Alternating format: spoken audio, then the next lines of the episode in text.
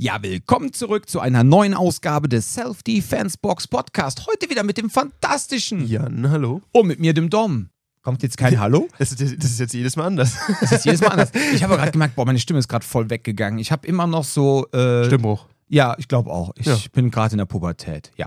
ähm, ihr Lieben da draußen, wir haben ganz viele Fragen bekommen. Ähm, ich hatte sogar das Problem, ich Idiot habe eine E-Mail-Adresse für den Podcast und ihr habt mir irgendwie da hingeschrieben, aber ich hatte dieses Postfach nicht mit meinem MacBook äh, gekoppelt. Ja. Und jetzt sind mir ganz viele Fragen auf einmal an, ja, eingetrudelt. Teilweise auch Fragen, die äh, zehn Folgen her sind. Es tut mir unglaublich leid. Ich bin ein Idiot.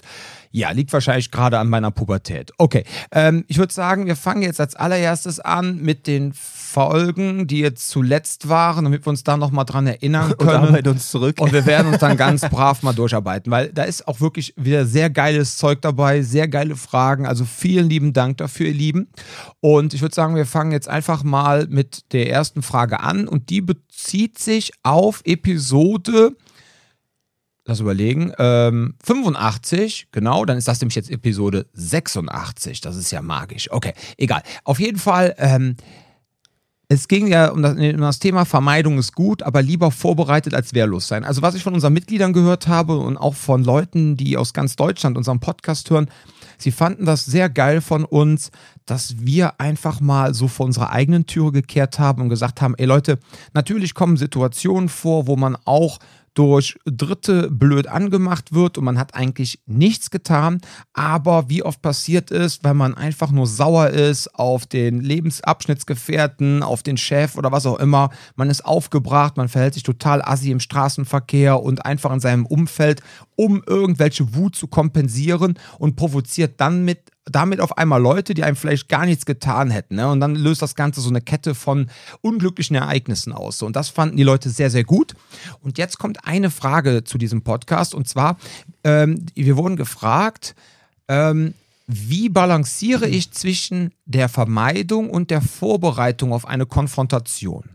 Und das ist in die Richtung gemeint, ähm, nach dem Motto, die selbsterfüllende Prophezeiung. Ja, so nach dem Motto, ah, ne, genauso wie man mir auch immer so unterstellt hat, ja, du mit deinen Kampfsporterfahrungen und so, ne, früher im Jobcenter, die Kollegen so, also nicht die Kollegen, mit denen ich gearbeitet habe, sondern aus dem, aus dem Deeskalationstrainer-Team, die immer gesagt haben, ja, du mit deinem Kampfsport, wir können den Kollegen ja nicht beibringen, wie sie kämpfen, weil dann suchen sie auch das Kämpfen und sie werden dann nicht mehr deeskalieren und versuchen andere Mittel einzu. Ne? Und genauso gibt es auch Menschen, die sagen, ja, wenn du jetzt in so einer Situation bist, du wirst blöde angemacht, ähm, wie kriege ich jetzt die Balance hin, dass ich jetzt nicht krampfhaft mich auf die Konfrontation vorbereite, ja, und das quasi wie so eine selbsterfüllende Prophezeiung suche? Die ganze Zeit darauf warte, dass genau darauf warte, sondern wo ist diese Balance zwischen ja immer noch vermeiden und dann einfach mal zu sagen, so jetzt ist der Punkt gekommen, jetzt muss ich mich langsam mal auf die Konfrontation vorbereiten. Ja. Das ist eine ganz interessante Überzeugung, weil mir aufgefallen ist, die meisten Leute, ne, wir reden jetzt hier nicht über alle Leute, aber die meisten Leute, gerade wenn sie technisch gut sind,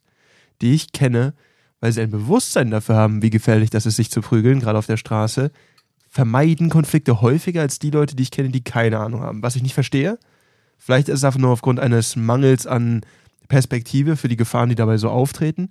Weil ähm, gerade wenn man halt irgendwie einen Kampfsport betreibt und da regelmäßig auch mit hingeht, ne, man probiert ja auch weiter diesen Sport zu betreiben. Und irgendwann kommt dann so ein Punkt auf, wo man sagt, natürlich, ab und zu will man vielleicht auch mal ein bisschen Gas geben mit einem gewissen Partner oder in der Wettkampfvorbereitung. Aber gerade wenn man Kampfsport betreibt, man möchte das ja auch als Sport weiter betreiben. Wenn ich mir jedes Mal voll Lotte auf die Mütze haue, wenn ich zum Training gehe, habe ich das Problem, dass ich nach zwei Einheiten wahrscheinlich irgendwie irgendwas kaputt habe, mit dem ich dann wieder für die nächsten zwei Monate ausfalle. Das heißt, Leute entwickeln irgendwann, finde ich, mehr ein Bewusstsein dafür, dass sie solche Situationen vermeiden, wenn es jetzt rein um Kampfsport gehen. Deswegen, gerade für die Erfahrung, die du da meinst, ich glaube, das waren auch alles Leute, die selber keinen Kampfsport gemacht haben. Ne? Absolut, ja, ja. Das ist jetzt auch kein, äh, kein, ähm, wie soll ich sagen, jetzt kein Front, keine Front gegen die äh, Person, ja.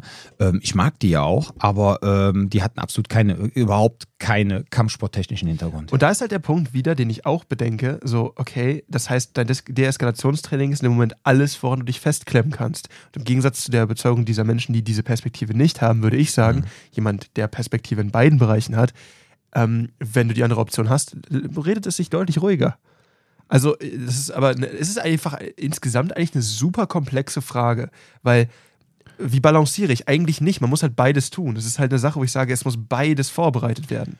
Also, wenn ich jetzt mal so aus meiner Zeit im Jobcenter mal erzählen darf. Die Sache ist einfach die, ähm, wenn ich jetzt äh, wieder irgendwelche schwierigen ähm, Kundengespräche hatte mit irgendwelchen Menschengruppen, die grundsätzlich äh, oder gerne den Rechtsstaat oder ja ablehnen, aber in dem Augenblick, wo es um Transferleistungen geht, dann doch wieder äh, sich äh, die Gelder des Staates dann doch mitnehmen. Ähm, da ist natürlich, wenn du dann mit solchen Leuten zu tun hast, äh, ist es schon eine gewisse Spannung schon vorkalkuliert. Ne? Da weißt du schon ganz genau, die sind eigentlich total angekotzt, die, äh, die sind angepisst, was den Staat anbetrifft, ähm, haben aber irgendwie, ist dieser, keine Ahnung, aber ist ihre Eigenmotivation, aus dem ganzen Schlamassel rauszukommen, weniger gering, als sich den äh, immer die selber sich zu ärgern und dann zum Jobcenter zu gehen, sich da das Geld zu holen. Kurze also Frage mal, hattest du früher viel mit Kunden zu tun, die Duldungs... Ähm hatten, also die keine Staatsbürgerschaft, sondern Duldungen hatten? Nö, das ist weniger. Weil das, das würde mich mal interessieren, weil ich glaube, das, das war so eine Sache, die ist mir aufgefallen. Ich da kann ich auch gar nichts zu sagen. Also das, da bin das, ich auch komplett raus. Das fand ich nämlich interessant, weil ich habe ja letztens mal, ich habe mal ähm, Four Blocks geguckt, kennst du das?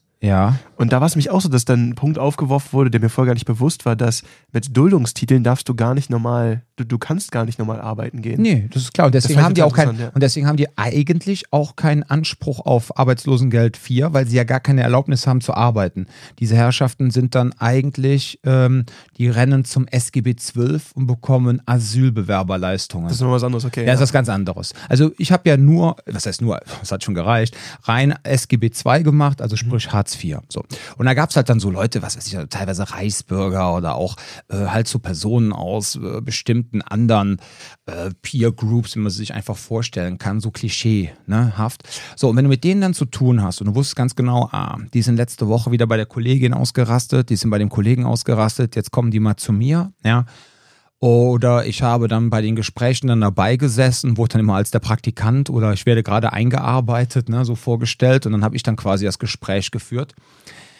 Ähm, ich hatte immer dieses Ding, ich finde diese Grenze zwischen Vermeidung und Vorbereitung ist eigentlich eine fließende Sache, beziehungsweise ja, ich weiß nicht, ob man sagen kann, es ist parallel. Ähm, man kann das eine ohne das andere, finde ich. Schlecht ja, weil zum Beispiel, ja, eben, weil guck mal, ich habe mich im Grunde schon vorbereitet auf eine Konfrontation, weil ich den ganzen Schreibtisch leer geräumt habe. Ja, es gab keinen Brieföffner mehr auf meinem Schreibtisch und es gab auch keinen Leitslocher mehr. Ne? Ich weiß nicht, ob die Leute, die früher, die noch im öffentlichen Dienst sind, manchmal gibt es da noch so Leitslocher, diese ganz schweren Dinger, wo man ganz genau weiß, das waren früher mal Königstiger, die sind dann nach dem Zweiten Weltkrieg eingegossen worden zu Leits Locher, ja. Und diese schweren Dinger äh, stehen dann einfach in grün so auf deinem Verwaltungstisch. Und wenn ja. du das Ding an den Kopf bekommst, liegst du da. Ja, und wenn damit was los machst, so, ne, genau. also, also, was habe ich gemacht? Jetzt nur mal so aus meiner Sicht. Ne? So, ich habe den Schreibtisch quasi leer geräumt, dass keiner irgendetwas, was da ist, für mich benutzen kann. Ja, mein, ähm, wir hatten damals noch ähm, teilweise äh, Monitorkabel, die das Bild übertrugen, mit so Schraub Verschlüssen, wo die man hinten noch so festgeschraubt hat, nicht so HDMI-Kabel. Die hatte ich immer los.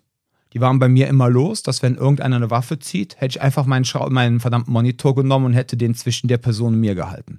Das heißt, ich habe quasi mein komplettes Umfeld, ja, habe ich quasi so ausgelegt, ähm, dass ich, wenn es zu einer körperlichen Konfrontation komme, alle Möglichkeiten ausschließe, der Person eine Möglichkeit zu geben, dass sie sich spontan dazu entscheidet, zu sagen, so, ich nehme jetzt diesen Brieföffner, weil ich jetzt sauer bin, äh, fange ich jetzt an, damit rumzustechen. So. Das habe ich dann schon mal gemacht. Das war quasi eine Vorbereitung. Es war also nicht eine, Vorbe äh, ja, eine Vorbereitung auf, falls es möglicherweise körperlich werden könnte. Wenn die Person aber zu mir gekommen ist und ich habe mit ihr gesprochen, selbst wenn die Person eine Woche vorher zu den Kollegen scheiße war und sich absolut daneben benommen hat, habe ich aber versucht, mich nicht davon beeinflussen zu lassen, um diese Schwingungen nicht mit ins Gespräch zu nehmen, sondern ich bin in dieses Gespräch immer neutral reingegangen. Das ist so ein bisschen wie, mhm. wenn du reitest, du fällst vom Pferd, ja, dann darfst du nicht wütend auf das Pferd wieder draufsteigen, weil diese ganze Wut, ja, und diese, oder diesen Ärger und diese Angst, nochmal vor dem Pferd runterzufallen, äh, überträgt sich wieder auf das Tier. So, und jetzt äh, vergleich, vergleichbar so ein bisschen mit diesem Kundengespräch ist das ähnlich. Du, äh, wenn du jetzt in so einer Situation warst oder beziehungsweise die Kollegen waren in so einer Situation, auch wenn das für die Kollegen scheiße war, habe ich mich trotzdem so versucht zu verhalten, als wäre nichts passiert, ja, mhm. um dass nicht nachher irgendwelche ängstlichen Schwingungen etc. überschwappen. Da sind wir schon wieder beim Thema Vermeidung. Wenn ich mit den Personen gesprochen habe und ich habe gemerkt, es fängt an zu kochen, habe ich mit denen die ganze Zeit äh, versucht mit Paraphrasing, mit Spiegeln etc., mit diesen ganzen Kommunikationsdingen, versucht das Ding runterzukochen, aber auch versucht, meine Position als Vertreter des Staates klarzumachen. Ja? Weil man darf sich ja auch nicht weil Vermeidung soll ja auch nicht in dem Thema Unterwürfigkeit oder Demut oder äh, nicht Demut, äh, Unterwürfigkeit äh, münden, ja, mhm. dass du nachher sagst, ich vermeide, indem ich quasi imaginär die Hose runterziehe und meinen Hintern hinhalte. Ja, darum geht es ja auch nicht, weil gerade als äh, Vertreter des Staates musst du ja auch die Interessen des Staates wahren und seiner Bürger. So. Und das Ganze, ihr seht da draußen, ihr Lieben, das Ganze ist ein total fließender Prozess. So, und es dann, ähm, und durch dieses Ganze, ich hatte mich quasi, mein Umfeld war komplett vorbereitet, dass wenn es zu einer körperlichen Konfrontation kommt, ich alle möglichen Sachen Gefahren aus meinem Büro ausschließen konnte. Wenn die Person jetzt eine Waffe dabei gehabt hätte, okay, hätte sie dabei gehabt. Wir hatten damals keine äh, Metalldetektoren. Aber wenn sie jetzt die gezogen hätte, hätte ich einfach meinen verdammten Monitor genommen. Ja, weil zwischen mir und der Person waren halt immer ein bis anderthalb Meter Schreibtisch. Das heißt, dann hätte ich meinen Schreib, mein, einfach meinen Monitor vom Tisch runtergezogen, ja, und hätte den einfach vor mich gehalten und hätte mit mhm. dem Monitor gearbeitet. So, das heißt, ich war quasi die ganze Zeit vorbereitet, aber im Rahmen meiner professionellen Einstellung war ich nicht darauf gemünzt, boah, bitte zieh jetzt das Messer, ich möchte dir meinen 27 Zoll Dell-Monitor über den Kopf ziehen. Ja, das darfst du nicht machen sondern es geht einfach nur darum, dass du ein Backup hast, dass wenn die Vermeidung nicht klappt, dass du sagst, okay, ich habe jetzt hier Strategien und kann was machen. Mhm. So.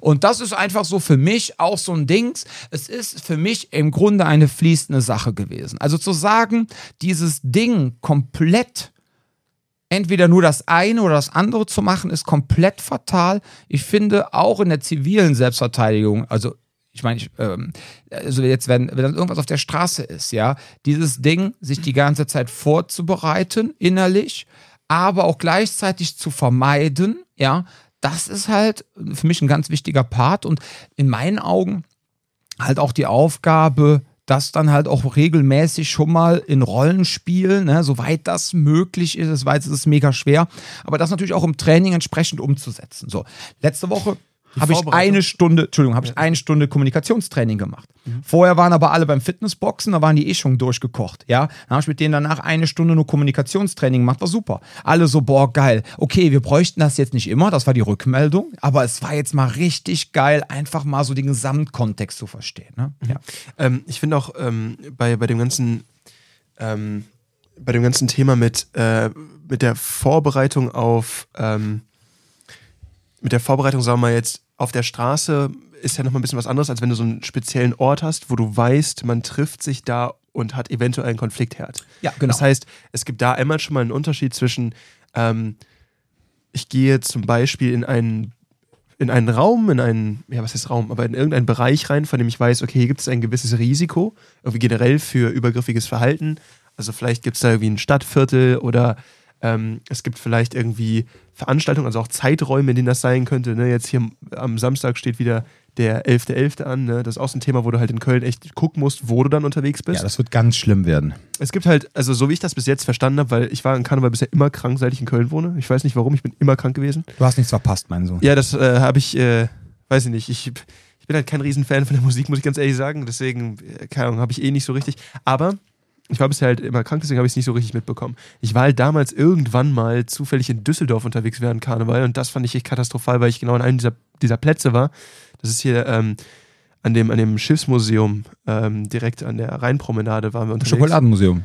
Nee, nee, in, äh, jetzt in Düsseldorf. Ach, in Düsseldorf, okay, Entschuldigung. In Düsseldorf. Und ich glaube, ich, ich nicht so bewandert. Allein auf diesem einen Platz habe ich, glaube ich, an dem Tag irgendwie fünf Prügeleien mitbekommen oder so.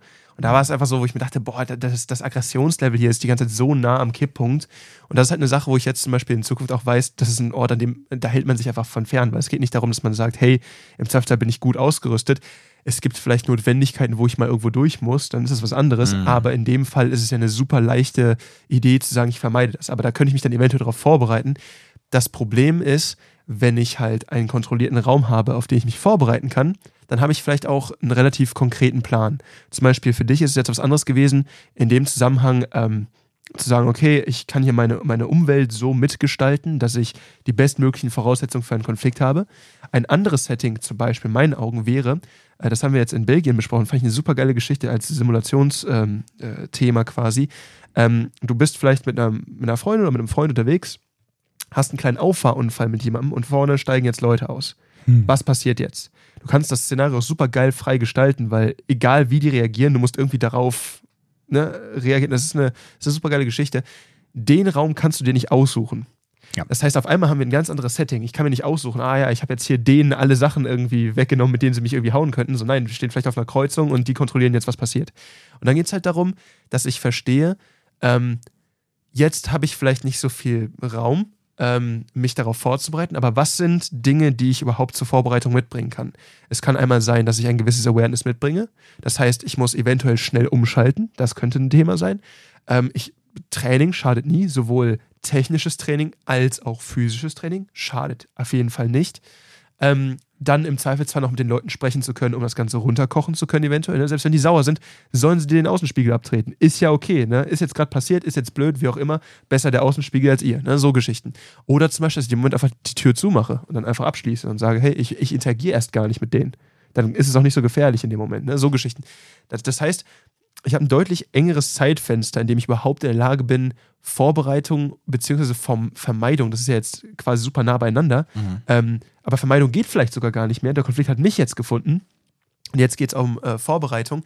Jetzt wissen wir halt, wir müssen ein bisschen unterscheiden zwischen der Vorbereitung, die ich in dem Moment noch treffen kann, also was kann ich jetzt noch aktiv tun, um mich zum Beispiel gut zu positionieren? Da haben wir auch schon äh, in der Vergangenheit häufiger drüber gesprochen. Also, dass gute Positionierung auch einfach in einem, in einem Konflikt einen riesen Unterschied macht. Und zum anderen eben auch, ähm, was kann ich jetzt noch an meiner Umwelt vielleicht manipulieren, um mich vorzubereiten? Ne? Kann ich irgendwas in die Hand nehmen? Ne? Wenn ich jetzt gerade äh, in, in, einem Biergarten bin und da gibt es jetzt irgendwie Stress, ne? dann habe ich da vielleicht auch irgendwie so ein weiß gar nicht mehr, ist in Biergärten, gibt es da, gibt's da, doch, eigentlich gibt es überall, wo man draußen sitzen kann, auch noch äh, Aschenbecher, ne? Boah, das ist nur drin nicht. nicht. Nur drinnen gibt es das nicht. Ne? Ja, auf jeden Fall, vielleicht kann man sich sowas greifen. Ne? So, das heißt, der, der Unterschied ist, ob ich ein Setting habe, in dem ich überhaupt die Möglichkeit habe, mich vernünftig vorzubereiten oder eben nicht. Hm. Und da denke ich halt einfach, am Ende des Tages, ich sollte eine allgemeine, grundlegende Vorbereitung haben. Und dann, und das ist eine Sache, die man gezielt auch in Simulationstrainings mal angehen sollte dann, oder die, die man da sich so erarbeiten muss, ist dann halt zu sagen, okay, und wie kann das jetzt relevant werden? Deswegen gebe ich mir auch mal total viel Mühe in den Trainings, den Leuten zu erklären, okay, wir machen heute, keine Ahnung, Pushkicks oder sowas. Ja, wann, wie, warum mache ich die, um was zu erreichen? Ja, um Kontext herzustellen. Ne? Genau, und ja. dann ist es auf einmal zumindest schon mal nahbarer. Aber dann geht es auch darum, dass die Leute irgendwann auch mal so in so einer zumindest in sowas ähnlicher wie, äh, ähnlichem wie in der Simulation, auch mal dazu kommen zu verstehen, was abgeht. Weil da hatten wir jetzt letztens noch eine Situation, wo, ähm, wo ich das einfach mal so ein bisschen, ne, wo wir da so ein bisschen rumprobiert hatten. Und da war es jemand, der schon jetzt auch ein bisschen dabei ist, ne? Und die Technik einfach so ganz gut eigentlich drauf hat, aber dann total davon überfordert war, dass der, dass der Raum sich um ihn herum verändert hat. Also dass Leute jetzt so auf ihn zugegangen sind und ihn drei Leute angequatscht haben. Es war alles so, ah, dann hat er sich ein, einkesseln lassen. Dann mhm. konnten wir ihm das als Feedback geben. Egal, was du machst, ähm, egal wie gut du boxen kannst, lass dich nicht einkesseln. Ne? Ja. Und dann hast du halt auf einmal so eine Veränderung, wo ich verstehe, diese Sache habe ich hier in einem kontrollierten Raum gelernt. Das ist jetzt ein äh, Muster, das hoffentlich, der, der, wird niemals wieder eingekesselt, glaube ich. Hm. Das ist so wie Sharia, der meinte, dass Eric einmal mit einem mit einem Rear Naked Choke äh, quasi getappt wurde und er da meinte, der hat seitdem nie wieder jemand an seinen Rücken gelassen. Und das ist immer eine Sache, die die vor jedem Wettkampf drillen und drillen und drillen und drillen, eine halbe Stunde am Stück. Einfach nur, ich habe ja. mal zugeguckt, ey, das ist krank. Und ja. das sind Sachen, die musst du dann gezielt in einer Vorbereitung schon machen, mhm. damit sie dann äh, in Action, in diesem kleinen Zeitfenster, was ich habe, um zu reagieren, flüssig laufen. Also die Sache ist die, ähm, im zivilen Kontext, hatte ja eben meinen behördlichen Kontext geschildert, dann hast du vollkommen recht, das ist ja äh, nicht vergleichbar. Ich persönlich finde es eigentlich im Grunde auch, also ich, das klingt jetzt ein bisschen doof, das ist so, als wenn Ronaldo sagt, ich weiß gar nicht, wo das Problem ist, Fußballspielen ist doch einfach. Ähm, das ist, ähm, wenn ich jetzt natürlich sage, im behördlichen Kontext eigentlich zu deeskalieren, äh, so wenn man seine Kunden kennt etc., ist im Grunde, ja, gar kein Thema. Ja, also in meinem Kontext früher. Ja, ähm, ich kann mir bei, vorstellen, es gibt bei Ausnahmesituationen. Bei Neukunden, ja, es gibt immer Ausnahmesituationen, aber wenn das jetzt nicht gerade Neukunden sind und du kennst die Leute ja, und du einen guten Draht dann, wenn du in einer Leistungsabteilung sitzt und du arbeitest mit deinem Arbeitsvermittler oder du bist Arbeitsvermittler und arbeitest mit der Leistungsabteilung zusammen und dann Ja. kommt jetzt ein neuer Kunde und der war zuerst in der Leistung und du gehst hin und mal, wie hat er sich denn verhalten? Wie hat er sich denn bei euch so gebärdet? Ja, so, jetzt wissen die natürlich, bei der Leistungsabteilung gibt es Geld, da muss man sich natürlich anders verhalten als vielleicht bei der Arbeitsvermittlung, wobei irgendwann verstehen die dann, ach so, die Arbeitsvermittlung kann das Geld abdrehen, wenn man nicht mitmacht, ja. So, aber ne, dann kann man sich ja auch so ein bisschen austauschen. Ist es Nichtsdestotrotz, häufig gewesen, dass du Kunden hattest, wo du dann gemerkt hast, okay, hier ist auf jeden Fall eine, eine Grundaggression, die jederzeit so ein bisschen, Ja. du sagst, so, das ist schon eine Sache, die eher auch so in, ja, ja. ins ja, ja, Übergriffige. ja, ja, aber das Problem ist ja halt einfach, es ging, es ging ja bei uns, das, also die Sache ist ja die, ihr solltet ja irgendwie auch herausfinden, was eigentlich das Anliegen der anderen Person ist. Ihr solltet jetzt da keine Therapie einleiten. So. Und das ist halt auch wieder das Einfache bei uns. Warum sind die zu uns? Warum sind die sauer? Weil sie kein Geld mehr Kohle. bekommen. Ja. So, also es geht immer um Existenzängste. So, und wenn du weißt, äh, Ängste sind genau die Quelle für Aggression. Das ist. Richtig. Das ist ja die Sache, wenn man so ein bisschen sich da mal reinliest, ne? Äh, Angst ist ja eigentlich keine Primäremotion. Angst ist ja normalerweise etwas, was als, äh, als ich sag mal, Abschottungsmechanismus auf was Mhm. anderes draufgesetzt wird. Angst ist das häufige Beispiel, ne? Also auch Schmerz kann sowas sein, ne? Von Mhm. so, ey, ich bin jetzt traurig, ich bin jetzt wie auch immer, da muss ich jetzt mit Aggression drauf reagieren. Aber gerade das ist bei diesen Täterinterviews, das haben wir auch in der vergangenen Folge Mhm. schon besprochen, eine der grundlegendsten Sachen, worauf reagieren Leute mit Aggression, gerade eben bei so Territorialgeschichten. Okay, Mhm. ich muss hier irgendwie meine, meine, ähm, meine Existenzberechtigung sichern, so im Sinne von, hey, mich gibt es ja auch noch, ich muss jetzt hier auf den Plan treten, weil sonst falle ich durchs Raster. Ja. Oder halt in dem Zusammenhang, hey, ich habe sonst nichts zu fressen oder mir, mir, geht, mir geht das Geld einfach aus am Ende des Monats. Ja, das sind Sachen, du kannst eine Person kaum an einer grundlegenderen existenziellen äh, Stelle greifen, als, hey, ich äh, nehme dir deine Existenzgrundlage weg. Eben. Aber auch im zivilen Kontext würde ich immer ähm, versuchen, das Ganze fließen zu lassen. Äh, Jan hat eben gesagt, Positionierung. Das heißt, wenn mich eine Person anquatscht, dann versuche ich mich schon so zu positionieren, dass ich einen gewissen Überblick habe, dass ich sehe, was passiert hier drumherum, hat die Person Waffen dabei, dass ich mich auch so po äh, vielleicht positioniere, falls es möglich ist, dass ich auch sofort meine Primärwaffe einsetzen kann, sprich meine rechte oder meine linke, ja. Dass, Dass ich mich nicht aber eingezingelt wird. dass mein, genau, dass ich nicht eingezingelt werde, dass ich nicht in die Ecke gedrängt werde. Ähm, solche Sachen so. Und wenn ich das schon richtig mache, diese, ich sag mal, körperliche Positionsarbeit, diese Stellarbeit und die andere Person merkt das, dass das unterschwellig, ganz souverän von mir abgewickelt wird und die Person einfach merkt, wow, krass. Ähm, ich, die gibt mir gerade so viel Signale, dass die eigentlich kein gutes Ziel ist, ohne dass man jetzt großartig da jetzt den Dicken gemacht hat. Das soll, soll er ja eh nicht machen, ne? Dass die Person einfach denkt, ah, das ist keine gute Idee. Ja, ich bin doch schon zweimal in meinem Leben, da haben die Leute zu mir gesagt, bist du ziviler Bulle? Bist du ziviler Bulle? Und ich so, warum? Das ist mir letztens im Aufzug passiert. Warum? Wo ich so von so ein paar Jugendlichen Ja. angequatscht, ne, ob ich irgendwie Bulle wäre. Und ich so, warum? Habt ihr irgendwas zu verstecken? So, Also bei dir denke ich aber höchstens an 21 Jump Street, ne? ja. warum sehe ich so alt aus? Ja. ja, genau. Der Pedo als Kinderbulle. Ja, nein, Quatsch, um Gottes Willen. Ja, ähm, nee, also lange Rede, kurzer Sinn, ihr Lieben. Also, ähm, nee, stimmt, die waren, sahen, sahen wirklich mal älter aus, ne? Ja, die waren ja sahen quasi als irgendwie mit 30-Jährige auf einmal im College wieder eingeschleust. Genau. Richtig, und denkst so, was machen die hier? Sind die 17. Pädophil? Semester? Was passiert hier gerade? Oder brauchen die ein bisschen länger, ne? Ja. Okay, also wie gesagt, eigentlich sind das fließende Übergänge und das muss man einfach echt herausarbeiten, ne? So. Okay, ähm, dann haben wir... Das haben wir sehr ausführlich beantwortet. Das gefällt mir. Ja, das ist schon krass, ne? Also das war jetzt schon wow. Das hätte man schon fast eine Folge draus machen können, ja. Okay, dann äh, bleiben wir bei dem Thema, ähm, was ich auch ganz putzig fand, war die Frage, ich weiß nicht, das soll jetzt in keinster Weise despektierlich sein, aber die Frage, wie bereite ich mich denn körperlich vor, um im Notfall nicht wehrlos zu sein? Äh, ich weiß nicht, sind wir da in der. Folge nicht drauf eingegangen? Also ich, ich, da- da will ich jetzt gar nicht so lange drauf eingehen, weil ich habe so ein bisschen das Gefühl, wir haben da so gefühlte 86 Folgen schon drüber gesprochen. Falls das nicht so ist, ähm, ganz ehrlich, äh, am besten kommst du einfach zu uns ins Training. Ich meine, wir machen viel zu, viel, Werb viel zu wenig Werbung für uns selber. Ja, stimmt, Komm einfach in die äh, Self-Defense-Box zu- Cologne, danach bist du nicht mehr wehrlos. Ja, Ja, und Nein. was auch nie schadet, echt immer am Rande, ist stumpf einfach Kraftsport.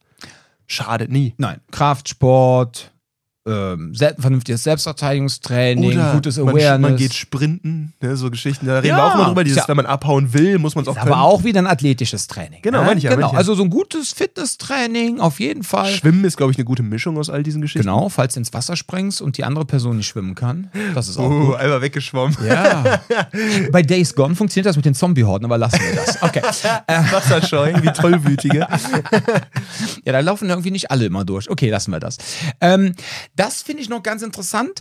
Äh, kann aber da müssen wir, also, also wenn wir auf die Frage jetzt eingehen, müssen wir jetzt aufpassen, dass wir jetzt nicht die komplette Episode Okay, sprengen. wir kriegen ne? das in drei Sätzen maximal pro Person. Boah, okay, das, die Challenge ist accepted. Ja, ja, ja, ja. Kann Vermeidung manchmal als Schwäche interpretiert werden und Konflikte eher provozieren? Oh, die zweite Hälfte vom Satz habe ich gar nicht gelesen. Ich dachte nur mit der Schwäche. Da wäre meine Antwort nicht einfach irgendwie juckt. Boah.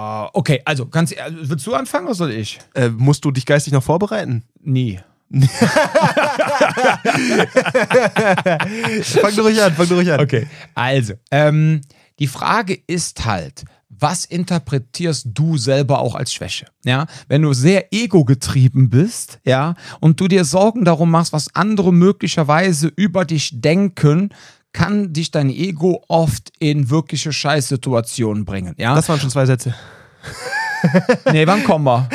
Bist du war nicht gewohnt, langer- Generation da war- Z. da Wir hören Lieder, die sind nur 2 Minuten 15 lang. So, so ähm, das wäre jetzt mal so ein Ding, ja? Und ähm, wenn dir das egal ist, dass man je nachdem dein Verhalten als Schwäche auslegt, du aber keinen in die Schnauze bekommst, du nachher nicht im Krankenhaus mit einem Schlauch im Hals liegst oder mit einer Tüte in einen Wagen gepackt wirst, wo ein rotes Kreuz auf der Seite bist oder noch besser in eine schwarze Limousine in der Tüte, ja.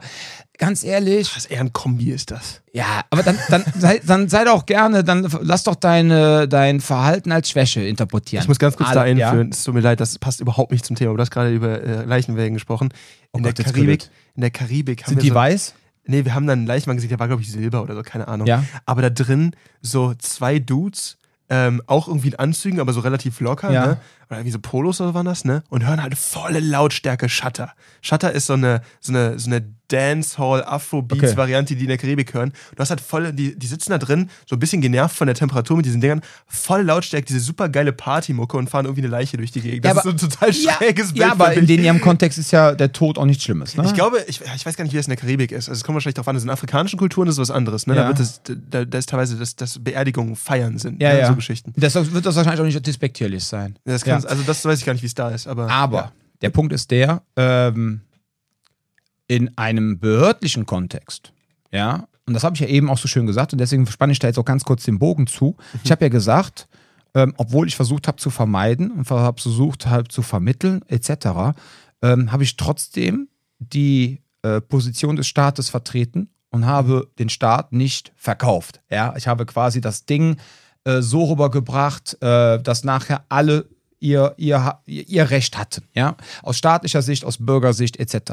So, und äh, wenn ich jetzt natürlich allerdings, ähm, keine Ahnung, äh, Polizist bin etc. und ähm, habe dann mit Personen zu tun, die dann eh nicht so viel Respekt vor mir haben, ja, und ähm, die dann, und wenn man dann, äh, dann manchmal halt auch vielleicht nicht dann konsequent dann gewisse Dinge, die man als Exekutive tun darf, nicht durchzieht und dann vielleicht, vielleicht auch dann zu lange redet etc., kann sowas von je nach Personenkreis, ne, in so einem behördlichen Kontext, von diesen Personen halt auch als Schwäche interpretiert werden. Ja? Und dass manchmal Personen ähm, dass es Konflikte eher provoziert, um jetzt nochmal in den zivilen Kontext zurückzukommen. Ja, also oder auch in den behördlichen, ja klar, wenn ich mich dann natürlich als Vertreter des Staates total schwach positioniere und diese Personen interpretieren das dann als Schwäche und denken dann, ach, sie können mit der Person in der Uniform jetzt den Louis machen. nach dem Motto, der Kann- Labersack da vorne. Genau, kann das eher auch provozieren. Und im privaten Kontext, also im zivilen Kontext, kann das auch sein, ja, aber dann muss man sich halt wieder fragen, und deswegen will ich da jetzt noch nicht noch tiefer drauf eingehen, dann müssten wir jetzt über die Form der Gewalt reden, ja, man müsste auf äh, bestimmte Kulturkreise eingehen und äh, das würde jetzt diese komplette Folge total sprengen, ja, aber... Soll ich mal probieren? Mit weniger. Mit Ja, okay, mit drei versuch's Sätzen? mal. Also, äh, ich muss nur vorschieben. Ähm, ich finde halt diesen zweiten Punkt wichtig. Ich hatte das erst gar nicht so gelesen. Dieses, ähm, wenn die Vermeidung als Schwäche interpretiert wird und deswegen ein Konflikt erst provoziert wird. Ich glaube, so verstehe ich die Ja. Frage. Ähm, weil, wenn es einfach nur um Vermeidung geht, hätte ich ja gesagt, äh, um, um, wird das als Schwäche interpretiert. Ja, wen juckt's, ne, am Ende des Tages. Wenn du deswegen nicht auf die Schnauze bekommst, cool. Aber für genau die Frage würde ich halt sagen, ähm, so ein bisschen, was du gerade sagst.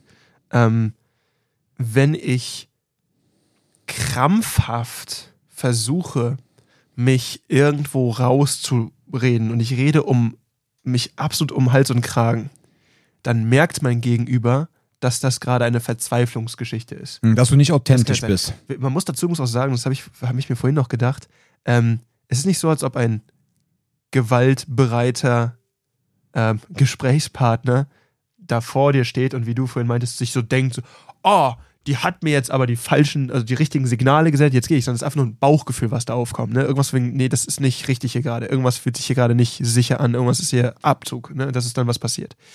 Und in dem Kontext würde ich halt sagen, wenn ich krampfhaft mich an etwas festhalte, dann hat mein Gegenüber etwas, wo man sich dran aufhängt.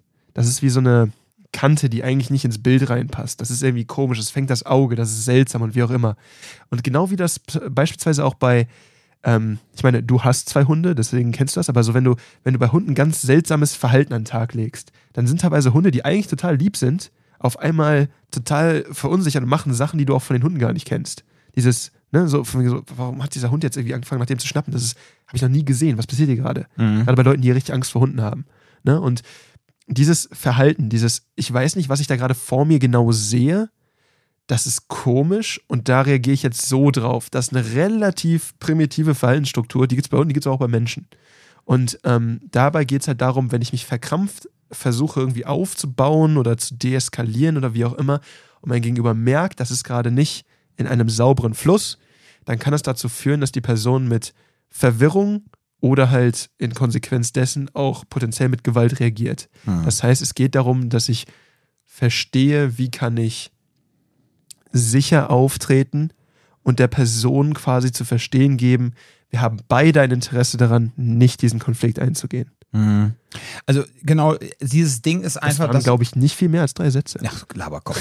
ähm, der Punkt ist einfach der, wenn du nachher nicht authentisch bist und die Person merkt das, ja, ähm, oder du dir, äh, dann hat die das Gefühl, sie kann wieder einen Schritt weitergehen und dann kann das das Ganze einfach provozieren. Also wenn die Das Person bei Eskalation gegenüber- rückwärts laufen. Ja. Richtig, das ist so, wenn die Person einfach merkt, pass mal auf, der spielt mir hier gerade einen vor, ja, dann dreht die andere Person wahrscheinlich noch eher auf. Das ist auch So. geil, wenn ich eine Person anbrülle, obwohl ich wirklich gar nichts dahinter habe. Auch immer eine Sache, die gern gesehen ist. Kann gut gehen, aber wenn nicht, habe ich ein richtiges Problem. Ja. Jo, ich würde sagen, dann sind wir mit äh, Thema Nummer 85. Vermeidung ist gut, aber lieber vorbereitet sein als wehrlos. Ähm, Erstmal durch, ne? Jetzt kommt die Folge, wo wir richtig viel labern können. Jo, jetzt äh, willkommen zur nächsten Drei-Stunden-Folge. Genau, äh, wir haben eine Frage bekommen zur Folge Nummer 84. Und zwar, was macht einen guten Trainer Sternchen innen aus? Ne? Und ähm, da ist eine Frage, äh, da wollte jemand wissen, ne, der liebe Micha, ähm, welche neuen Qualifikationen. Genau. Welche neuen Anne Qualifikationen sind 2023 für SV-Trainer relevant geworden? So, und da ähm, kann ich euch ein bisschen was aus dem Nähkästchen plaudern. Ne? Also viele Leute von euch kennen ja äh, Combatives zum Beispiel nicht. Ne? Combatives ist ja quasi so das, was so, ich sage mal ganz hart genommen, was im Grunde Kraft Mager gern sein möchte. Es ist extrem minimalistisch, es ist extrem analogiegetrieben, es ist sehr, wirklich, es ist wirklich so eine Reihenform. Es ist aber auch dann. Ich die- was Franchise Kraft Maga gerne sein würde. ja, ja, was, genau. Äh, unser Kraftmager ist das Ist, ja. ist ja? Also im Grunde, wir erklären euch ja auch immer, ähm, Combatives ist ja auch nichts anderes als äh, Nahkampf, heißt das ja eigentlich, ne? So äh, Körper auseinandersetzen, Kontaktkampf im Grunde auf äh, amerikanisch, also auf Englisch. Combat ist einfach ein Combat Kampf, kämpfen, ja. So, und Krav Maga heißt nichts anderes als Kontaktkampf. So, und im Grunde ist Combatives Krav Maga und Krav Maga ist Combatives. So, aber es gibt da halt so eine Szene, äh, an der wir uns dann halt auch sehr stark äh, inspirieren. Und das ist halt so diese Combative-Szene weltweit. Die ist halt aufgrund ihrer minimalistischen Ansichten etc. auch kommerziell nicht so krass ähm, ausschlachtbar.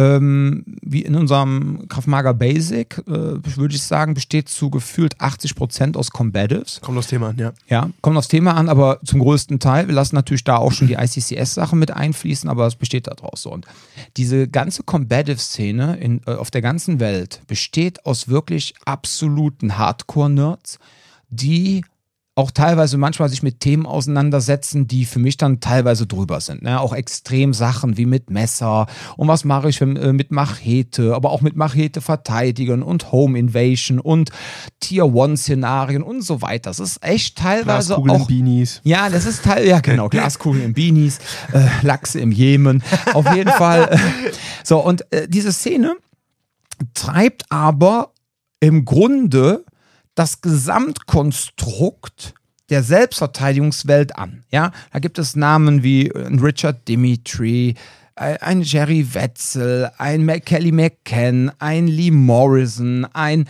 ach Gott, da gibt es so viele, ja, die einfach, ich könnte jetzt immer weitermachen. Ein Hock Horsheim vor vielen Jahren, ein ähm, hier Craig Douglas ähm, und so weiter. Da gibt es so viele. Falls ich jetzt irgendjemanden vergessen habe, es tut mir Mick Coop und so weiter. So, und diese Männer, ja, leider gibt es in der Szene quasi gefühlte 0% Frauen an Ausbilderinnen. Vielleicht ändert sich das irgendwann. Aber diese Männer sorgen dafür, dass so diese ganzen Dinge, ja, sich weiterentwickeln. Und ähm, auch das Graf Maga wurde teilweise extremst davon beeinflusst. Ja, auch so was Kommunikation anbetrifft, Täterverhalten, also diese ganze psychologische Seite kommt primär aus den letzten 25 Jahren eigentlich so aus den Combatives. Ja, also wenn es immer noch das Kraft Mager wäre wie vor 25 Jahren, dann würdet ihr immer noch quasi äh, besseres Shotokan-Karate machen. Ja? Man muss so. an der Stelle trotzdem sagen, man muss auch bei Combatives selber mitfiltern. Ne? Man kann leider jetzt sich, sich dahinstellen und sagen, alles, was daherkommt, ist direkt. Ne? Man muss genauso über ja, andere Sachen Da geht es dann auch so langsam los, dass es da manchmal so Impulse gibt, wo es dann manchmal halt schon so anfängt, so diesen wahren Kern zu verlassen. Aber der Punkt ist einfach der, für mich ist halt einfach so Combatives ist für mich so absolut krasse elektronische Musik, so wirklich Underground. Und daraus, die Impulse schwappen immer hoch in den Mainstream. Ja, also so ein David Getter, der nimmt jetzt Sounds, die hat man wahrscheinlich vor zehn Jahren, vor fünf Jahren schon im Underground benutzt. Ja, die sind jetzt Mainstreamig so. Und genauso ist das Combatives. Und ähm, ein guter Freund von mir, der Ralf aus Frankfurt, der war jetzt äh, vor kurzem bei der Combatives Association Veranstaltung in Amerika. Und er sagte zu mir, ey Dom, das ist voll krass. Ähm, wir saßen da mit 50, 60, 70 Mann in einem Raum und dann wurden wir gefragt, wer von euch trainiert BJJ? Und es haben fast ausnahmslos alle die Hand gehoben. Ja. Und äh, dann haben sie noch gefragt, wer von euch hat ein Black Belt? Dann meint er so, dann haben außer ihm und vielleicht noch zwei andere keine Hand gehoben. Also sie hatten auch alle ein BJJ Black Belt. Und man muss ganz klar sagen, warum das Ganze so in Amerika so extrem so eine äh, krasse Szene ist diese ganze Combative-Szene ähm, setzt, da sind halt auch ganz viele Polizisten und Soldaten drin, die das auch tagtäglich wirklich brauchen. Da geht es dann wirklich darum, wie ringe ich, wenn ich eine Waffe an meinem Holster habe, wie schütze ich meine Kurzwaffe, wie kann ich jetzt in einer ringerischen Situation meine Kurzwaffe ziehen, um die Person zu neutralisieren oder was auch immer. Was ist, wenn mich jemand mit dem Messer angreift? Wie kann ich jetzt versuchen, den waffenführenden Arm zu isolieren und die Person runterzubringen, um sie dann zu fesseln? Aber diese ganzen Impulse, die sind halt so unglaublich. Und was mir halt dann auch wieder klar geworden ist, ist, dass dieses Thema, ja, und dann ist das auch für mich so meine Antwort auf diese Frage, welche Qualifikation sollte man als Selbstverteidigungstrainerin haben und was ist relevant geworden? Also spätestens in diesem Jahr sollte jede Person, die Selbstverteidigung unterrichtet, mindestens einmal die Woche noch irgendeinen Vollkontaktsport trainieren, der sich irgendwie mit ringerischen Elementen auseinandersetzt. So. Ringerisch und oder grappeln. Ja, ja, äh, für mich ist, Entschuldigung, Rappeln ist für mich eigentlich auch ringerisch. Das so, ist halt ein bisschen anders. Ja, genau. Aber du, gut, dass du das ergänzt hast. Und Vollkontakt schlagen. Ja, also am besten, wenn ihr, wenn ihr Kraftmager-Instructor seid, geht ihr am besten noch, wenn ihr es nicht schafft, jetzt nochmal separiert zum BJJ oder sonst wohin zu gehen, geht einfach zu einem guten MMA-Training, wo ihr mindestens ein, zwei Mal die Woche euch noch selber fortbildet. Weil an dem Thema kommt ihr nicht vorbei. Das, was bei mir vor 20 Jahren das äh, Kick- und Thai-Boxen war, ja, als das dann so mainstreamig wurde und alle rannten in die Kick- und Thai-Box-Studios, so ist es jetzt mittlerweile mit dem MMA, ja.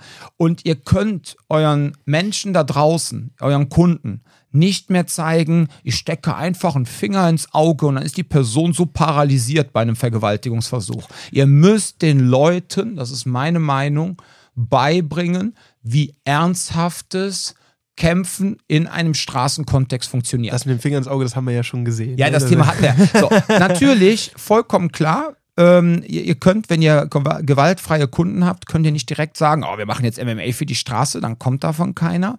Dass ihr natürlich dann so einen Zugang legt, quasi, dass die Menschen wie in so einem Marketing-Funnel erstmal sich erstmalig, wie, wie wir das machen in den Kraftmager Basic-Kursen, mit Gewalt auseinandersetzen und wenn ihnen dann langsam aufgrund der vielen Wiederholungen vielleicht ein bisschen langweilig wird und sie dann einfach nach mehr suchen, dann packen wir sie, wenn sie das möchten, zu den äh, fortgeschrittenen Kursen und dann fangen die an, wirklich MMA für die Straße zu lernen. Ja, so und das finden die Leute super. So und dann kriegen die quasi ein Gesamtpaket. Ja, die kriegen diese ganzen Awareness-Sachen, die ganzen Surprise Aggression Speed Sachen, all das bekommen sie in im Combatives, also in, in Combatives, in unserem Kraftmager Basic Kursen beigebracht. Alles, was sie wissen müssen, um sich rudimentär schützen zu können. Aber wenn sie wirklich dann wollen, tiefgehend kämpfen zu lernen, ja, und wirklich auch tiefer, ne, auch so mit Druck und umzugehen etc., geht es dann in die fortgeschrittenen Kunst für die, die wollen. Da haben wir auch schon ganz viele Folgen drüber gemacht und auch was auch sehr gut angekommen war, die, also es kommen alle Folgen gut an, aber die Folge mit dem,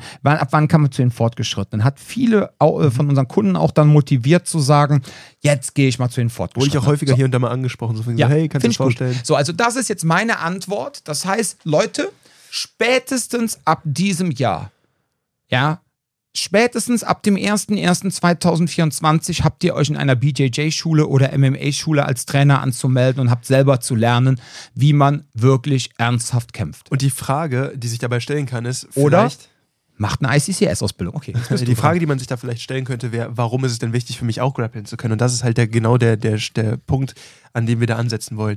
Es ist halt gefährlich. Äh, sagen wir so, einer der ICCS-Grundsätze ist ja zu sagen, okay, ich kann jede dieser Disziplinen ausreichend, um mich da rauszukämpfen und mir dann eine andere Disziplin aussuchen, der ich meinen Gegenüber übermannen kann. Mhm. Das ist die Idee dabei.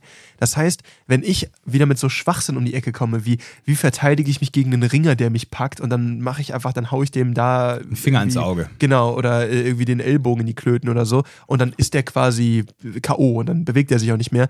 Wenn ich sowas anfange, Leuten beizubringen, dann kann ich die halt, also, und denen dann auch noch vermittle, dass es eine, eine, eine valide Option, dann gefährde ich meine Kunden in dem Moment, weil die glauben in dem Moment als die kommen ja nicht ohne Grund zu euch oder zu uns. Die sagen, hey, das ist ein Experte, der soll mir erzählen, wie das hier läuft. Und wenn ich dem dann, wenn ich denen dann irgendwie Scheiße erzähle, dann missbrauche ich deren Vertrauen. Das geht nicht. Das heißt, erstens geht es darum, dass ich den Leuten genug auf dem Boden beibringen kann, dass sie zumindest nicht einfach irgendwie schutzlos sind. Man muss nicht direkt irgendwie ein Braungurt sein oder sowas. Ne? Das ist nicht wichtig. Und auch, ich habe bin ich ganz ehrlich, ich weiß nicht, ob wir uns dafür jetzt ein bisschen äh, Shit einfangen, wenn ich das jetzt sage. Oh, jetzt kühlt. Aber ich habe auch Blue Bells schon gesehen, wo ich mir gef gefragt habe, wie haben die den eigentlich bekommen?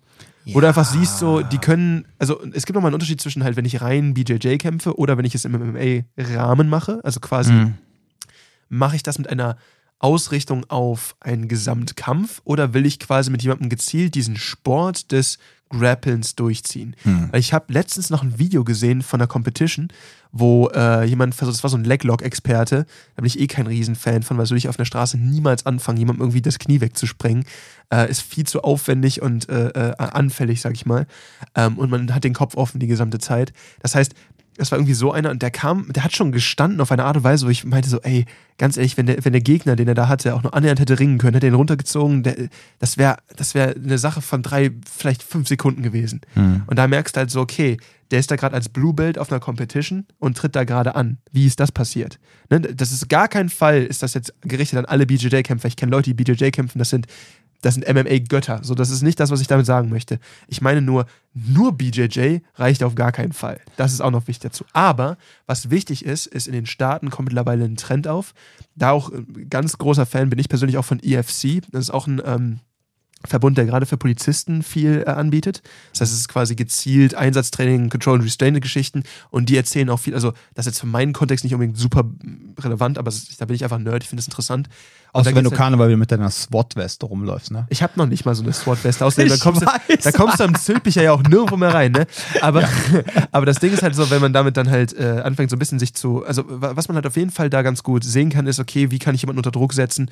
Die, äh, die Sachen, die da unten beigebracht werden, sind teilweise für Einzelpolizisten, aber teilweise auch für Gruppen. Ne? Und das ist halt ein relevanter Punkt. Aber man merkt, dass die die ganze Zeit darauf pochen, ihr sollt mit eurer Einsatzkleidung grappeln Das finde ich auch einen coolen Einsatz. Ne? Sie sagen, okay, ihr fangt an mit Weste, mit Holster, mit Stiefeln, wie auch immer, dann zu grappeln, damit man sich daran gewöhnt, wie das ist, so zu Ja. grappeln. Ne? Aber das, Train like you fight. Genau, und am Ende des Tages merkst du, dass total, äh, was heißt total viele?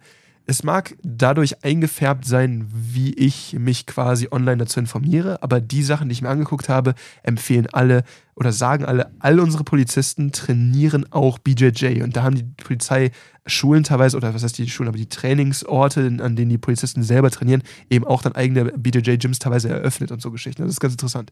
Der Punkt dabei ist halt, worauf ich hinaus möchte, die, der Anwendungsbereich ist ein anderer. Diese Polizisten wollen Leute kontrollieren, Kontrollieren und sichern. und dann sichern und dann abführen. Das heißt, das ist für euch nicht unbedingt super relevant. Der Grund, warum wir trotzdem sagen, ihr solltet das beherrschen oder zumindest euch damit auseinandersetzen, ist, ihr könnt mittlerweile viel mehr erwarten als jemals zuvor, dass irgendein Assi, den ihr auf der Straße trefft, zumindest ein wenig Bodenerfahrung hat. Und wenn ich dann auf so ganz simple Geschichten wie eine Mount-Position oder vielleicht sowas wie, keine Ahnung, ähm, grundlegende Top-Positions, äh, vielleicht ähm, irgendwie eine Side-Control oder sowas, wenn ich da schon total überfordert bin, dann ist das auf jeden Fall nicht wirklich förderlich für mein Überleben. Ja.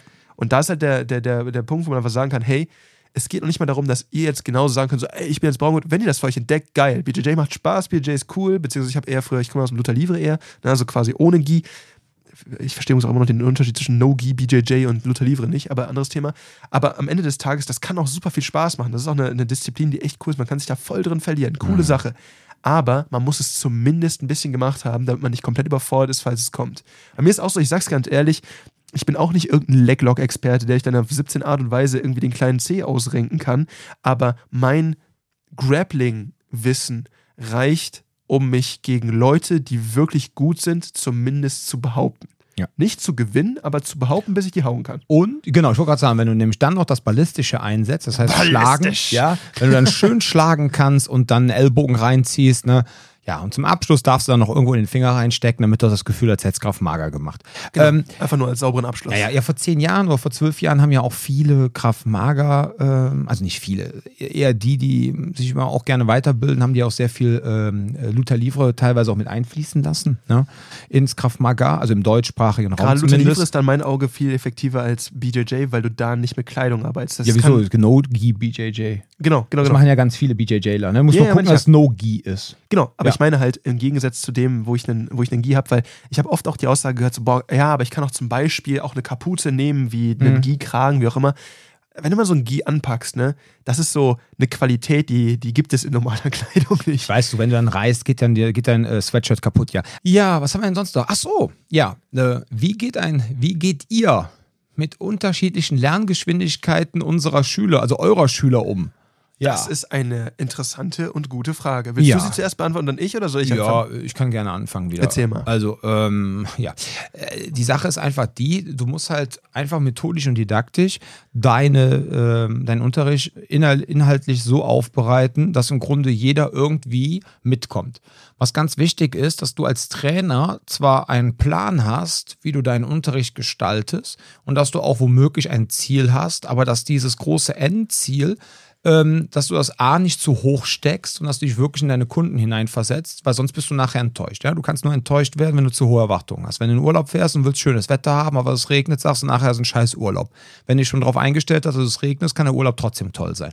So, und dann muss man sich einfach die Frage stellen, ne, was für Erwartungen haben die Kunden? Die Kunden haben teilweise nicht die Erwartungen, die man selber hat. Das heißt jetzt nicht, dass man irgendein Scheißtraining anbietet, aber man muss echt die Erwartungen der Trainer, von der, des Trainers, also von sich selber und das, was die Kunden möglicherweise als Erwartung haben, ganz klar voneinander trennen. So. Manchmal haben die auch gar keine Erwartung. Manchmal haben die auch gar keine Manchmal wissen sie gar nicht, was, worauf So. sie sich gerade einlassen. Und wenn du jetzt diese, diese Technik ähm, aufbaust, ja, also diese die Situation, du erklärst, warum man das Ganze macht, und dann fängst du an, das Ganze so peu à peu zu erklären, also nacheinander. Und wenn du dann siehst, okay, die Person hat schon unglaublich damit so viel zu tun, schon mit, äh, was weiß ich, sagen wir mal, eine Sache hat äh, acht Punkte, ja. Und äh, die und die Kunden haben schon, kämpfen schon, weil sie ganz am Anfang sind mit Thema, mit Punkt 1 bis 4. Dann guckt man, dass man vielleicht die wieder zusammentut, die dann gerade ähnlich mit 1 bis 4 struggle, dass die miteinander trainieren können und die, die schon wieder ein bisschen mehr können, den kann man noch ein bisschen mehr zeigen, ja. Und ähm, dass man darauf aufbaut und dann einfach zu den Leuten sagt, pass auf, am Anfang ist das vollkommen normal. Da muss man erstmal überlegen, ja, da ist man auch teilweise so sehr mit sich selber beschäftigt, dass man gar nicht so in den Flow reinkommt und so weiter und so fort. Wir haben alle mal so angefangen, deswegen, äh, ne, wenn jetzt die Anfänger, Sternchen innen, bis an den Punkt kommen, habt ihr super gemacht, die Fortgeschrittenen oder die schon was länger dabei sind, die können dann gerne auch versuchen, äh, vier bis sechs zu erreichen oder vielleicht sogar die sieben. Dann habt ihr immer noch ein, zwei Leute dabei, die sogar die acht schaffen und dann ist es gut. Du darfst halt nur nicht dahin gehen und dann erwarten oder dann nachher über dich selber enttäuscht sein und sagen, boah, ich bin ja so ein schlechter Trainer, ich habe es heute nicht geschafft, alle auf acht zu bringen, ja. Das, damit machst du dich kürre. Und das wäre das wäre doch schade. Ne? Deswegen, äh, man soll einen Anspruch haben, aber der Anspruch muss halt auch mit dem, was die Kunden erwarten, so ein bisschen deckungsgleich sein. Weißt du, was ich meine? So, mhm. so und das ist halt ähm, ganz, ganz wichtig, weil sonst bist du als Trainer, denkst du nachher, boah, ich bin so scheiße, die haben heute gar nicht alle acht erreicht. Ne? So, und äh, manchmal, ganz schlimm ist es mit den Teens, ja, oder auch mit den Pens. Gut, mit den Pens haben wir ganz durchstrukturierte Programme. Da kann man natürlich auch noch ein bisschen variieren. Und mit den Jugendlichen, ja, dann haben die einfach, keine Ahnung, da haben die gerade irgendeinen Hormonschub, ja, eine kognitive, äh, neuronale neue Verbindung im Hirn, ja, oder haben, was weiß ich, irgendwie gerade emotional andere Probleme. Ja, und äh, das zieht auf einmal die ganze Gruppe mit in eine gewisse Dynamik. Ja, dann ist das so. Dann guckst du einfach, okay, dann versuchen wir heute zumindest Fahr äh, Punkt 2 zu erreichen. Ja, 8 ist ein ganz ferner äh, und gucken einfach, dass die Leute nachher mit einer guten Stimmung hier wieder rausgehen und dass sie den ganzen Stress und ihre Probleme, die sie gerade haben, ähm, dass sie das halt äh, ja, dass sie einfach einen guten Abend hatten, dass sie einfach sich sammeln konnten, dass äh, sie einfach ein gutes Gefühl haben, wenn sie rausgehen. Dass man dann nicht auch noch guckt, muss ich mal gerade hier die Jalousien runtermachen, jetzt kommen nicht die Kiddies hier wieder, dann stehen die alle vor der Scheibe und ich fühle mich wie so ein Affe im Zoo. So, und dass sie nicht dann auch noch ein schlechtes Gefühl haben, so nach dem Motto, ja Leute, eigentlich wollte ich ja heute Stufe 8 mit euch schaffen, aber ihr wart ja alle so scheiße, wir haben gerade mal zwei geschafft. Das ist dann pädagogisch auch, auch nicht so auch wertvoll. immer gefährlich als Trainer dann quasi die, die, die Schuld auf die Leute abzulagern. Weil erstens, ja, eben. Teil davon, also wenn es jetzt wirklich darum geht, ihr habt Leute, die einfach nicht kompatibel mit eurem Training sind, liegt es auch daran, an wen habt ihr da beworben. Ne? Das geht es auch nochmal darum. Ne? Und dann auf der anderen Seite geht es darum, ja, wie habt ihr ihn unterrichtet? Also, wie, wie ich das mache, ist ein bisschen vielleicht anders.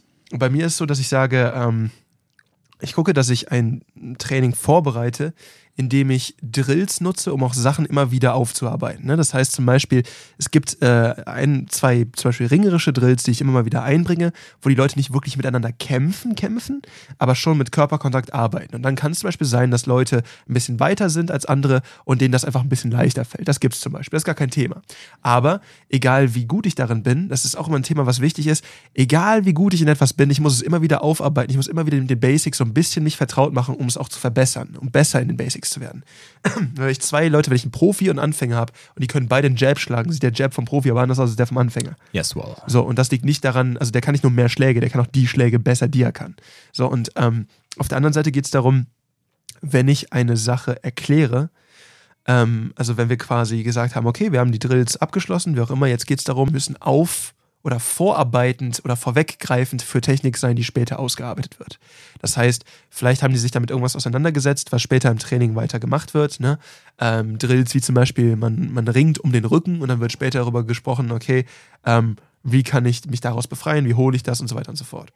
Jetzt ist der Punkt später, ähm, dass ich normalerweise sage, es gibt ein Ziel für die Stunde und das ist so das durchschnittliche Ziel. Das ist so das, was ich eigentlich für alle erreichen möchte. Das heißt, es gibt Leute, die sind schon weiter als das, es gibt Leute, die sind vielleicht noch nicht so weit, aber das ist das, was ich eigentlich erreichen möchte. Und dann gehe ich gezielt auf Leute zu, die entweder nochmal Aufarbeitung brauchen und gebe denen dann Übungen, mit denen sie das leichter verstehen können oder versuche nochmal aufzuarbeiten, indem ich es erkläre oder und so weiter und so fort. Oder ich gehe gezielt auf die Leute, die das schon richtig schnell hinbekommen, hin und sage, okay, für euch könnt ihr noch dazu dieses und jenes ausprobieren. Und dann greife ich damit so vorweg, dass die Gruppe alle irgendwie ein Ding haben, was sie in diesem Bereich hält, dass sie gefordert, aber nicht überfordert sind. Und wenn du das für die gesamte Gruppe irgendwie aufgearbeitet bekommst, ne, dafür muss man halt auch echt Ahnung haben, was man da macht, weil du kannst nicht einfach den Leuten irgendeinen Scheiß erzählen. Es muss auch irgendwie alles zueinander passen. Aber wenn man das vernünftig gemacht hat, dann kommt man halt an den Punkt, wo alle irgendwie beschäftigt sind, keiner gelangweilt ist und trotzdem alle am Ende der Stunde was für sich rausgenommen haben in ihrem Tempo. Aber es stimmt, du darfst nicht halt sagen, hey, das, was ich gerade für mich versuche zu lernen, auszuarbeiten, das zeige ich jetzt euch und ich erwarte, dass ihr das genauso umsetzt, wie ich das tue. Dann kann man eigentlich nur enttäuscht werden. Jo. Jo, ich würde sagen, das war dann auch für heute, ihr Lieben. Ähm, hast du noch was auf dem Herzen? Nee. Ja, du hast immer was auf dem Herzen, aber wir haben jetzt nichts mehr, ne? Wir machen jetzt nichts mehr. nee, also nee, wir haben jetzt wieder fast eine Stunde, ne? Und ähm, ich glaube, das hast du jetzt gerade noch schön abschließend gemacht. Und äh, machen wir gerne, können wir weiter anknüpfen an die ganzen anderen Fragen, die wir noch bekommen haben. Ähm, ja, ich muss dann eh mal gucken, wie ich das jetzt überhaupt vermarkte, weil ich muss dann irgendein Topic daraus, muss ich dann wieder als Überschrift nehmen, weil wenn ich schreibe Self-Defense Box Podcast Folge FAQ. 86 FAQ äh, 74.3, äh, dann denken alle so, was soll das denn sein? Ja, ich muss mit irgendeinem netten Thema anteasern. Mal gucken, vielleicht nehmen wir, was soll man denn nehmen? Welche neue, äh, ah, Quali Neue Anforderungen für. ja, das nehme ich, das nehme ich so als, äh, genau, so als, ähm, wie soll ich sagen, so als äh, Clickbait-Titel. äh, äh, neue ähm, Welt, äh, soll ich sagen, also beste Qualifikation, nein, äh, benötigte Qualifikation für SV-Trainer. Kampfsport Prank Gone Wrong, bla bla bla. Ja, irgendwie Und 2014 Clickbait Caption, Genau, sehr gut. Irgendwie sowas, ja. Gut. Dann würde ich sagen, ihr Lieben, äh, falls ihr wieder Fragen habt, ne, bitte auch weiterhin melden, auch wenn das jetzt leider, ja, dank meiner Schusseligkeit so eine kleine Latenz hatte. Ja, passt auf euch auf, bleibt gesund und. Bis zum nächsten Mal. Weil mit den Süßen war jetzt blöd, oder? Können wir das nehmen? Was denn? Lass wir das drin lassen mit den Süßen? Was denn? Ihr Süßen, habe ich gesagt. Na klar. Ja, kann man machen, ne?